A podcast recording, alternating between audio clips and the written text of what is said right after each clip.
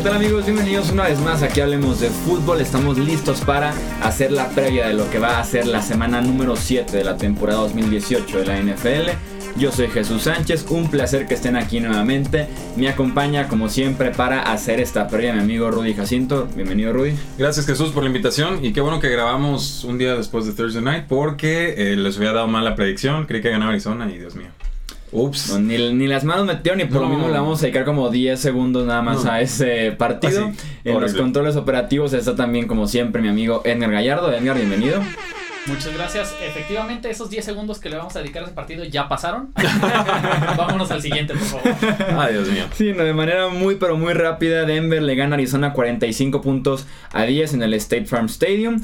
Eh, en el arranque de la semana número 7, la defensiva de los Broncos, 2 touchdowns, 3 intercepciones, 2 balones sueltos recuperados, 6 capturas de coreback, 10 puntos eh, permitidos. Joe Rosen termina lesionado de un dedo del pie, está en una bota para caminar y se le van a hacer pruebas para determinar la gravedad de la lesión del coreback novato de los Cardinals una actuación dominante, ni las manos metieron en ninguna faceta del juego los Cardinals, no esperábamos gran cosa, siendo probablemente el peor equipo de la NFC, simplemente confirmaron esta teoría que teníamos de ellos y en mi opinión es momento de explotar ese rostro de Arizona y empezar con los cambios de los jugadores valiosos. Ya no eh, aspiran a nada y un equipo que no aspira a nada en 4 o 5 años ni siquiera. Sí, se, ve feo el asunto. A, mí me molesta que se lastimara Josh Rosen. Al, la primera mitad, dos intercepciones, se la regresan para Pick Six, se acaba con cinco intercepciones, hubo por ahí dos fumbles, Von Miller se apoderó del partido, Nick Chubb, Nick Chubb, este, Bradley Chubb, el otro Chubb, ya lleva varias semanas consecutivas, empieza a sonar como novato defensivo del año, a mi parecer. Me molesta lo de Josh Rosen porque en la última jugada lo dejan en el campo, se lastima de forma absolutamente absurda, porque no voy a decir una palabra más altisonante en este espacio, y, ya está en una bota médica. Y yo había aplaudido a los Arizona Cardinals en la semana 1 de pretemporada porque con el, tercer grupo de lineados ofensivos sacaron de inmediato a Josh Rosen, no forzaron y dije que bien lo cuidaron su integridad física. Aquí no, aquí ya no había nada que hacer, aquí nada más por mero trámite lesionan al que se supone su coreback franquicia. Por mí, eh, empiecen a cortar a todos, pero empiecen con los entrenadores. Sí, eso sí, ya sale el primero de ellos. Mike McCoy deja de ser el coordinador ofensivo de Arizona, sin duda alguna. Eh, una de las peores ofensivas de la NFL, con un David Johnson inoperante, con un Josh Rosen muy golpeado, no pueden involucrar a Larry Fitzgerald, entonces era más que eh, justo ese movimiento. Y Arizona, como decíamos, simplemente se confirma como el peor equipo en la conferencia nacional. Pasamos entonces ahora sí a platicar del resto de los enfrentamientos de esta semana número 7. Arrancamos con un juego en Londres. Los Chargers estarán recibiendo, entre comillas, a los Tennessee Titans en Wembley Stadium, el segundo de tres partidos que va a recibir este estadio en el mismo número de semanas, tres semanas consecutivas. La siguiente eh, estará, creo que Filadelfia jugando en este estadio. Tennessee versus eh, Los Ángeles. Yo voy con los Chargers y decir claramente quién es nuestro suscriptor invitado para la semana, Luis Cervantes, que me acuerdo muy bien de su comentario, como en la semana 2 o 3 decía, la NFL está tan impredecible que no me animo a participar todavía. Fue como de que, pues adelante. Lo recuerdo perfecto. Toma de tu tiempo y ahorita sí ya dijo, a pesar de que sigo sin tener mucha confianza en la NFL, es lo que iba a decir. van mis picks. A pesar de, de que está muy raro, Buen comentario. Sí, sí, sí, sí, Pero bueno, ya estamos casi a la mitad de la temporada. No, no les quiero arruinar sus sueños NFL. Ya casi llegamos a la mitad. Entonces... Sí, ya la semana 7. Entonces, Luis, bienvenido a los picks de Hablemos de Fútbol. Mucha suerte, que te vaya muy bien en la semana.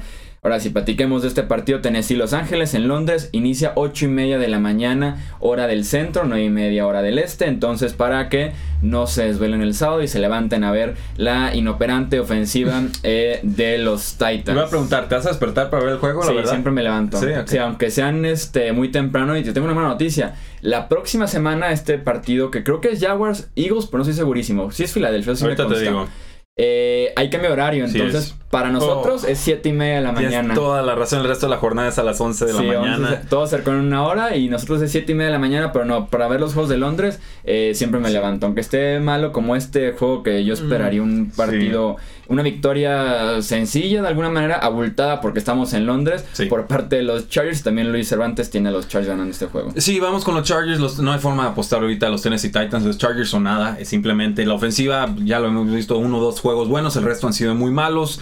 Problemas en la línea ofensiva. La defensiva no puede tener a nadie la semana pasada. Los Chargers están mejorando la defensiva. Ya no tardan en recuperar a Joey Bosa. Todavía no va a ser para este juego. Pero creo que los Chargers van en un claro tono ascendente. Empiezan a hacer ruido serio en la conferencia. No estoy seguro de que incluso sean eh, peores que los Kansas City Chiefs en esta división. Yo lo, lo mantengo. Sé que les pasa algo mentalmente acá que se enfrentan, pero eh, creo que el roster se está entonando de forma muy, muy importante. Y el lado de los Tennessee Titans, pues eh, nada. Creo que el calendario se va a facilitar en la segunda mitad de la temporada, pero por el momento no hay forma de apostarles. Debe ganar Chargers, debe ganar en grande. Dos equipos bien gitanos y bien impredecibles. Entonces, Sí. todo puede pasar. Ese es el, el asterisco en la predicción, pero Chargers ahorita favorito por 6.5 puntos y me parecen pocos. En los últimos cinco juegos en Londres, 26 puntos de diferencia quedan los marcadores en promedio. Uf. Pobres londinenses no les ha tocado, creo que ver un buen juego en mucho, pero mucho tiempo y van 22 juegos que se No, juegan le, en man- Londres. le mandan puro Jackson. Y, y sí, ¿eh? Para sí, bien y para mal. Más porque hay mucho equipo que tiene problemas de estadio, como es el caso, por ejemplo, los Chargers. Eh, Jacksonville, Oakland, les empiezan a caer equipos que pasan mal momento dentro y fuera del terreno de juego y ahí tienes los 26 puntos que se promedian de diferencia en el marcador. Eh, New England visita a Chicago, un partido interesante, probablemente uno de los 3-4 partidos más interesantes que tenemos en esta eh, semana. New England que viene de tres victorias consecutivas, eso sí, y es un punto muy importante para mí en esta previa, todas como local. Sí. Le ganaron a Miami, le ganaron a Indianapolis y a los Chiefs, todas en Gillette Stadium. Sus últimos dos partidos como visitantes fueron en Jacksonville, en Detroit y sabemos cómo terminaron esos partidos. Iniciaron muy lento en esos dos enfrentamientos. Yo esperaría que esa sea la clave para New England para que puedan ganar este encuentro. Yo los tengo en los pronósticos a los Patriots. Iniciar rápido.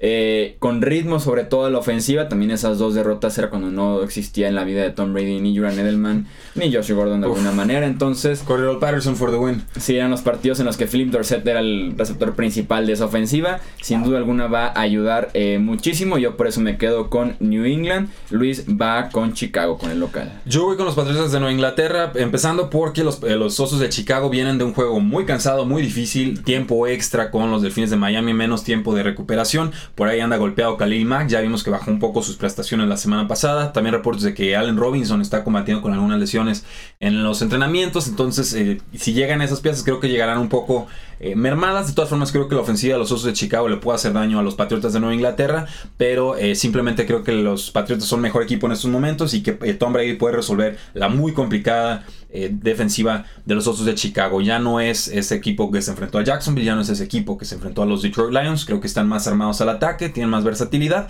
La defensiva también se está entonando un poco. Entonces, eh, muy triste decir eso después del duelazo ofensivo contra Kansas City Chiefs, pero Que hicieron 40 puntos. Sí, pero contra equipos mortales creo que han ido mejorando. Entonces vamos con los Patriotas de Nueva Inglaterra, ahorita favoritos por dos puntos eh, y medio y línea total está en 48.5. Entonces esperan eh, altos puntos. Sí, también Khalil Mack, como decías, limitado en los entrenamientos. Y también por el lado de Nueva Inglaterra, quien se alinearía directamente enfrente. Khalil Mack, Marcus Cano no va a jugar por conmoción cerebral. Entonces le pertenece el trabajo a Leadrian Waddle, que sabemos que es amigo de este podcast. Y que seguramente lo van a ayudar por medio de un end. Dices Marcus Cannon, pienso Khalil Mack, entonces Khalil Mack es un dolor de cabeza y por eso se va a ausentar Cannon, ¿no? ¿Cómo, cómo está la cosa? No lo había pensado de esa manera, pero es muy, es muy cierto. Bueno, bueno, digo, no estoy diciendo que le está roñando al duelo, solo digo.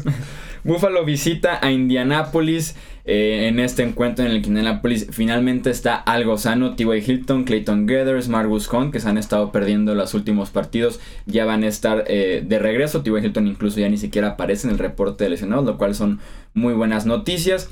Por otro lado, Buffalo estará iniciando a Derek Anderson después de que se confirmó una lesión de gravedad de estar fuera tres semanas para Josh Allen en el codo derecho. Entonces, Derek Anderson será el quarterback titular de los Bills, lo cual me gusta para hacer un desastre Me asegurado. gusta para. Voy con los Colts que están un poco sanos. Están jugando en casa y siempre voy a ir en contra de Derek Anderson. sí, de, la defensiva de los Indianapolis Colts es la mejor de la semana para efectos de fantasy football. En verdad lo creo, está disponible, aprovechenlo. Y sí, tienen alguna idea al ataque los Indianapolis Colts, ya les toca una victoria, han sido competitivos, no les ha tocado estar del lado ganador de la historia. Línea total de 43 puntos, Indianapolis Colts favoritos por touchdown y punto 5, o sea, 7.5 puntos. Es mucho. Y, eh, Anderson lo acaban de firmar hace 10 días, entonces no, no podemos pedirle mucho a ese roster, no hay receptores, la línea ofensiva está muy, muy eh, disminuida. La defensiva es la que de repente con un touchdown, eh, una intercepción, un fumble six, un pick six, pueda eh, meter a Buffalo en el partido. Pero si no sucede eso, los Colts deben de ganar con bastante facilidad. Josh Allen compensaba muchísimo con su movilidad en esa línea ofensiva que es de las tres peores de la NFL. Sumando a Houston y sumando a Arizona. Probablemente Arizona, Buffalo y Houston. Sí, no, eso me deben, deben ser las tres peores y Allen ayudaba de alguna manera consiguiendo yardas por tierra o por lo menos extendiendo un poco la jugada. No va a ser el caso con Derek Anderson, entonces espero un ligero desastre por parte de los Bills en Indianapolis. Hablando justamente de Houston, eh, visitan a los Jacksonville Jaguars este eh, domingo. La línea defensiva de Jacksonville creo que ha sido mala en términos generales en asignaciones, en respetar carriles, eh, en jugar con cierta disciplina con todo y que el talento sigue estando ahí por parte de Calais Campbell, Malik Jackson, en Yannick Ngakwe. Eh, esperaría que despierten de alguna manera en este duelo que tienen contra los Texans. Y de verdad vamos a rezar nuevamente por Deshaun Watson como lo hacemos prácticamente cada semana. Y este partido me intriga a mí muchísimo. Yo me quedo con los Jaguars que son locales, al igual que Luis Cervantes. Ambos están con marca de 3 y 3 van a jugar conociendo ya el resultado de los Titans, que también están 3 y 3. Entonces, de alguna manera, quien gane ese partido va a tomar un partido eh, completo de ventaja en el sur de la conferencia americana. Es apenas la semana número 7, pero estos duelos empiezan a tomar como tintes interesantes. Ya empiezan a acomodarse de alguna manera en esa división tan apretada. Sí, eh, Jacksonville Jaguars más problemas con las salas cerradas, increíble. Ya perdieron a Austin Seferian Jenkins, la semana pasada perdieron a Niles Paul. Ahora O'Shaughnessy está fuera por el partido. Ya no sé, ya, ya, para que yo les diga no me sé la cerrada 4 o 5 de un equipo, es que de verdad ya no hay nada que hacer en esa posición. Entonces espero producción de los receptores abiertos. Todavía participación de TJ Yeldon, pese al trade que hubo con los Cleveland Browns por Carlos eh, Hyde, me parece que no va a jugar en la semana 7, no se sabe las jugadas, es lógico.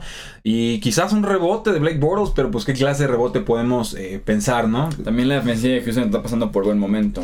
Sobre todo la línea defensiva y también Blake Bortles está corriendo gran parte del partido. Sí, lo puedo ver. Creo que va a ser un juego de pocos puntos y en un juego de pocos puntos normalmente me voy a cantar por el lado defensivo. Entonces creo que Jacksonville lo saca el partido.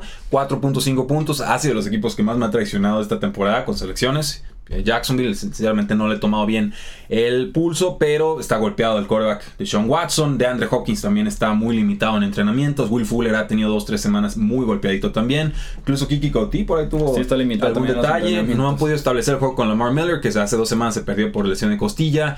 En fin, es un roster muy, muy disminuido en el lado ofensivo y creo que, que va a ser un juego feo que termina ganando Jacksonville y le va a servir mucho para eh, hacerse de, la división. Sí, ahora sí que un partido de esos que siempre he dicho, el primero llegar a 10 puntos, gana, gana el partido de una vez, ¿no? Detroit visita a Miami. Eh, Miami nuevamente con Brock Osweiler como su quarterback titular. Está descartado Ryan Tannehill por esta lesión misteriosa que tiene en el hombro derecho. misteriosa porque no la reportan o porque... Sí, no, misteriosa porque estuvo limitado como cuestionable la semana pasada y el mismo domingo es como saben que siempre no va a jugar, está inactivo.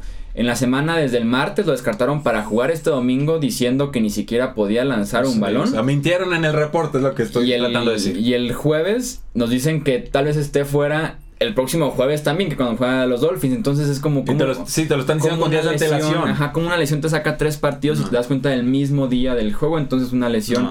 Eh, que escondieron de alguna manera en Miami y ya está la NFL investigando el tema. Esto nos da una apertura más de Brock Osweiler que hizo tan poco la semana pasada y de alguna manera ganó el partido Miami que no puedo confiar en que eh, saquen otro partido con la muy pobre aportación de Brock Osweiler. No hizo prácticamente nada más que pases de 0 yardas, que eran después touchdown de 75 yardas. Sí, sí. Eh, Qué buen brazo el muchacho, yo, me, quedo con los Lions en este encuentro, al igual que Luis eh, Cervantes. Karen Johnson va a tener una muy buena chance de tener un muy buen partido. Le corrió bien Chicago a Miami. Y en general creo que el ataque de los Lions la puede pasar bien en Miami. Sí, deben de otro equipo que viene de semana extra. El juega de local, los Miami Dolphins no lo hacen con su quarterback titular. Pensamos muy poco de Brock Osweiler en este y en casi cualquier otro programa al que nos inviten. Esa es una eh, realidad. La secundaria de los Miami Dolphins es buena. Yo creo que es buena. Creo que puede limitar hasta cierto punto la ofensiva aérea de Detroit. Pero es, tienen tantas armas, tanta versatilidad en, verdad, eh, con Golladay como receptor profundo principal del equipo, Marvin Jones en un segundo plano, pero para mí sigue siendo un talentazo. Golden Tate en corto, parece que se ausenta el corredor Theo Riddick, entonces puede por ahí haber más oportunidades por aire para el corredor eh, Johnson y quizás algunas oportunidades también para Mir Abdullah. Yo a Leguer Blunt ya lo veo muy, muy acabado, ya nomás para empujar el balón en zona roja y, estorbarle a los jugadores de fantasy football, pero en general viniendo una semana de descanso con Matt Patricia como head coach, con alguien que conoce bien a los Delfines de Miami al haber estado de rivales muchos, muchos años en la misma división. Eh, debe ganar Detroit por lo menos por los tres puntos que le está dando Las Vegas, línea total de 46.5. Los Vikings visitan a los Jets en Nueva York. Un quarterback novato frente a Mike Zimmer y una defensiva de los Vikings que poco a poco ha ido mejorando. Siempre me voy a ir por esa ruta. Yo me quedo con los Vikings y son esos partidos que deben de ganar con cierta autoridad, como lo hicieron la semana pasada, sobre todo en la segunda mitad, para volver a creer un poquito más en estos Vikings como contendientes. El jugario de los Colts fue un problema grande para los Jets la semana pasada y ahora reciben a Cousins, Thielen, Dix y compañía. Entonces yo me quedo con los eh, Vikings en este partido, al igual que Luis, nuestro suscriptor. Sí, de acuerdo, la línea está en 3.5 puntos a favor de los Vikings de Minnesota, que son visitantes. Me parece muy corta, creo que llega muy limitado a los Jets de Nueva York. Sé que ha habido buenas semanas a la ofensiva, pero no va a estar Quincy en Ungwa y también está muy en duda Terrell Pryor como amenaza profunda. Esto nos deja con Robbie Anderson y Jermaine Kearse, si no me equivoco, y Chris Herndon como ala cerrada, creo que novato. Entonces eh, va a haber muy poca producción. Yo esperaría muy poca producción en los Jets por aire y que Robbie Anderson, que es el que queda, pues, se enfrente entonces a Rhodes Close, ¿no? A Xavier Rhodes. Eh, que le puede ganar en profundidad, sí, sí lo creo, pero consistentemente no. Entonces creo que no. Y ves el arsenal de los vikingos de Minnesota, que no van a tener a Dalvin Cook. El calambre más fuerte de la historia, creo yo. Eso decía el jugador que estaba calambrado hace cinco semanas. Pero de todas formas deben de producir de forma bastante placentera. Entonces creo que los vikingos van a tener una victoria importante, una victoria de que dice, ok, ya están de vuelta, ya los tropiezos de inicio de temporada pasaron y eh, Vikingos de Minnesota nuevamente contendientes para el Super Bowl. Panthers visita a los Eagles, un partido que me gusta bastante, un partido interesante. Philadelphia viene de 10 días de preparación para este partido, recibiendo unos inconsistentes Panthers. Creo que eso le agrega un poquito más incluso a este eh, partido. Philadelphia viene de una victoria convincente frente a los gigantes de Nueva York, mientras que los Panthers vienen de perder en la capital del país, en Washington, frente a los Redskins. Creo que puede ser un partido de muchos puntos. Me, siguen sin convencer las dos defensivas. Creo que tienen los nombres por lo menos para producir, pero no son lo suficientemente consistentes, sobre todo en la secundaria. Eh, eso específicamente más con Filadelfia todavía. Eh, el problema es que la inconsistencia de los Panthers de verdad es de una semana a otra. Me gustan mucho los Panthers cuando están en casa. En este caso estarían visitando a Filadelfia. Yo por eso me decanto con Philly. Y Luis va con los Panthers. No, yo voy con eh, Filadelfia. Ante la duda de que ir con el local. En verdad lo creo. Filadelfia es favorito por 4.5 puntos. Línea total de 44.5. Entonces, si le compran el argumento a Chuy de que va a ser un juego de muchos puntos, ahí está clara la apuesta. Si no podemos tomar partido, pues vamos con las altas. Y creo que sería una, una apuesta ganadora. Porque sí, la defensiva de Filadelfia mejoró algo en la secundaria contra los gigantes de Nueva York. Pero qué tanto fue por la secundaria y qué tanto fue por Eli Manning, ¿no? Creo que esa es la, la gran advertencia ahí. Y lado las Panteras de Carolina, pues dos fumbles que les costaron el juego la semana pasada, los tuvieron 14-0 casi de inmediato, no pudieron salir de eso, pero eh, sí creo que tienen más potencial ofensivo del que, han, del que han mostrado y están tratando de incorporar un poco más al novato DJ Moore, que a mí me gusta mucho. Creo que va a haber fuegos, va a haber chispas. Carolina no va a querer eh, enracharse con dos derrotas eh, consecutivas, pero hay que darle todavía el beneficio de la duda a los campeones del Super Bowl. Cleveland visita a Tampa Bay. Eh, Sorpréndeme, Chuy. Sorpréndeme. Yo voy con los Buccaneers en este juego. Eh. Perfecto. Voy con los Buccaneers en este juego porque Baker Mayfield inició muy bien frente a los Jets, frente a los Raiders y se ha caído un poco en las últimas dos semanas en este eh, partido frente a Baltimore. recientemente contra los Chargers, lesionado del tobillo. Además, no fue el mismo desde que se lesionó con las cadenas por ahí del segundo cuarto. Yo por eso me quedo con Tampa Bay. Cleveland simplemente no me gusta el momento que está pasando actualmente. Con todo que vienen de ganar a Baltimore, de perder contra los Chargers. El roster está muy limitado, sobre todo en eh, la parte de los receptores. Sí. Antonio Callaway no ha podido responder. Jarvis Landry ha sido muchos targets, pocas recepciones. En la secundaria también Higgins está lesionado. Va a iniciar TJ Carey. Entonces, tienen entre lesiones, entre bajas de juego en esta mitad de temporada. Eh, que me hacen creer, además de que es en Tampa Bay este encuentro, que lo pueden ganar los Buccaneers. Luis sí, va con los Browns en este momento. yo, bueno, va, a estar dura la, competencia. Hablamos de fútbol contra el público. Yo voy con, con Tampa Bay, favoritos por 3.5 puntos, línea total de 51 puntos. Esto va a ser un tiroteo. Las defensivas ahorita no están. Tampa Bay, claramente la peor defensiva en toda la NFL. Si es que los Kansas City Chiefs no tienen algo que decir al respecto. Y aparte, creo que pierden a su nose tackle. Se me está escapando el nombre en estos momentos. Eh, los Cleveland Browns. De los eh, Tampa Bay Buccaneers. Tampa Bay ¿Vita Bea? No. McCoy. Jalen McCoy. Creo que Jalen McCoy va a estar ausente para este partido. Lo sumas con la conmoción de EJ Gaines. No creo que Cleveland tenga todavía el arsenal defensivo para detener todas las variantes que te puede presentar eh, Tampa Bay, que le metió un mundo de puntos a los, a los Falcons. Entonces, sí, mal momento para los Cleveland Browns. Creo que quedaron muy tocados de la derrota contra los Angeles Chargers. Y eh, James Winston es muy capaz. Lo demostró la semana pasada. No, no se vio oxidado para nada. Lanzó dos intercepciones. Casi ganan en una jugada de rugby. Pero creo que Tampa Bay lo debe de ganar este partido, en lo que será un duelo más emocionante de lo que parece.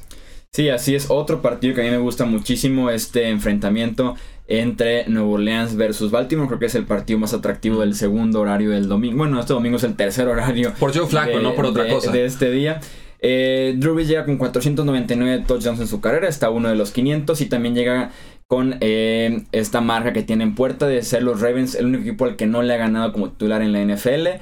Los únicos otros dos quarterbacks que sí han logrado ganar los 32 equipos de la liga son Peyton Manning y Brett Favre, así que una victoria de Drew Brees y lo pondría en esta categoría de 3 nada más. Estadística muy buena es que los Ravens no han, no han perdido en casa este año, para empezar por eso. Y también ni siquiera han permitido pase de touchdown en su casa esta campaña. Increíble. Desafortunadamente van contra Drew Brees, que esta racha se podría romper este domingo. Yo me quedo con eh, los Saints. Me gusta mucho esa ofensiva, lo que está aportando actualmente. Incluso la lesión de Ted Dean creo que hasta beneficia un poquito para poder dar más juego a Troquan Smith, a Cameron Meredith. Con todo y que Baltimore juega muy bien en casa, tanto a la defensiva, a la ofensiva promedian en casa en comparación con, con visitantes 70 yardas más, 6 puntos más, o sea, sí es un brinco importante ir a ganarle a Baltimore en su propia casa, pero me gusta mucho Drew Brees en este momento y los Saints.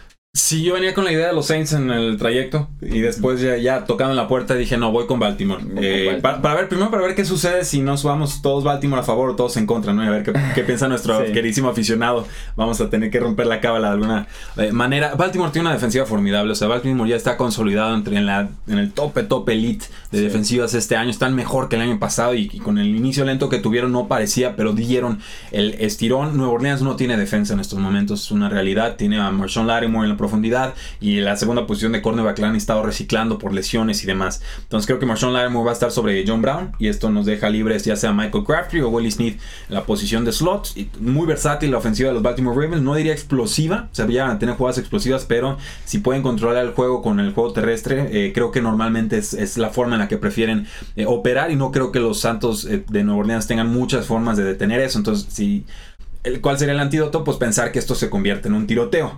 Pero vemos a Drew Brees y dices, bueno, puede ser con Alvin Kamara, con Mark Ingram, eh, se me está escapando el nombre. Michael Thomas. Michael Thomas, gracias. Se lastimó ya eh, Ted Ginn. Entonces ahí va a haber un proceso de adaptación. que va a ser el receptor número 2? Y Cameron Meredith o Con Smith.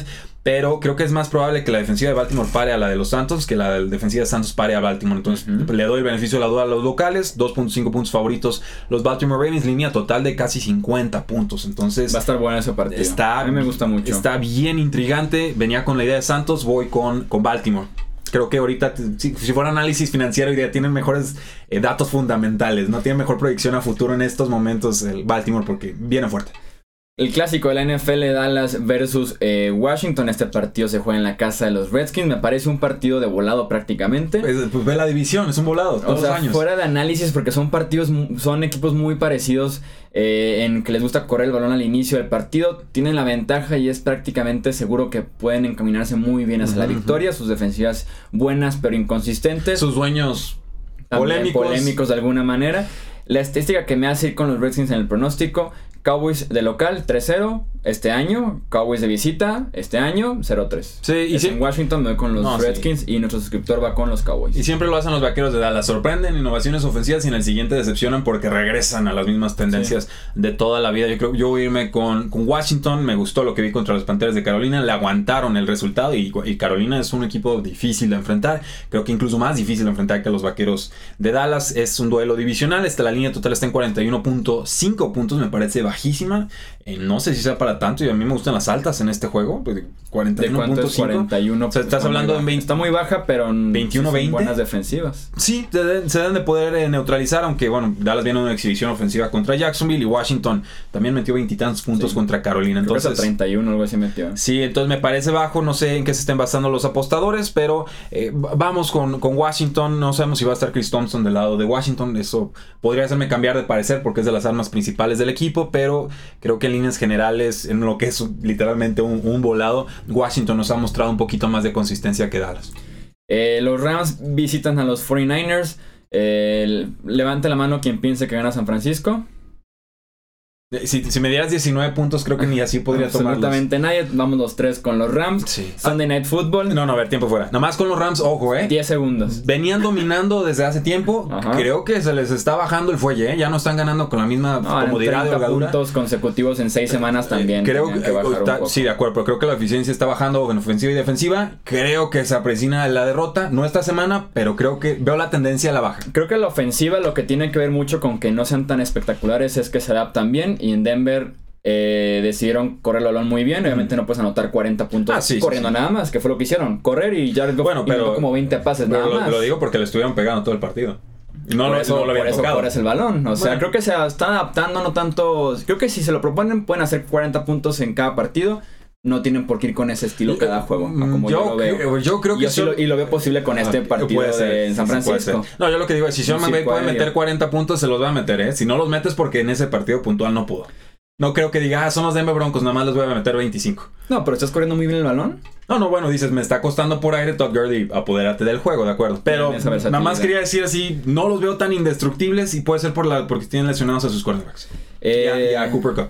la Ahí está, me fueron solo 10 segundos. Los Chiefs reciben a los Bengals en el Sunday Night Football. Cincinnati sin Nick Vigil, que es su mejor linebacker por mucho. Bontas Burfict en un, en un nivel muy pobre en este regreso al roster activo de Cincinnati. Yo por eso me quedo con los Chiefs. Tienen para correr la Cincinnati toda la noche. No tienen cómo cubrir tampoco ni a Sammy Watkins ni a Tyreek Hill, porque ni es opción Drake Kirkpatrick ni Darquez de No. en velocidad con ninguno de estos dos.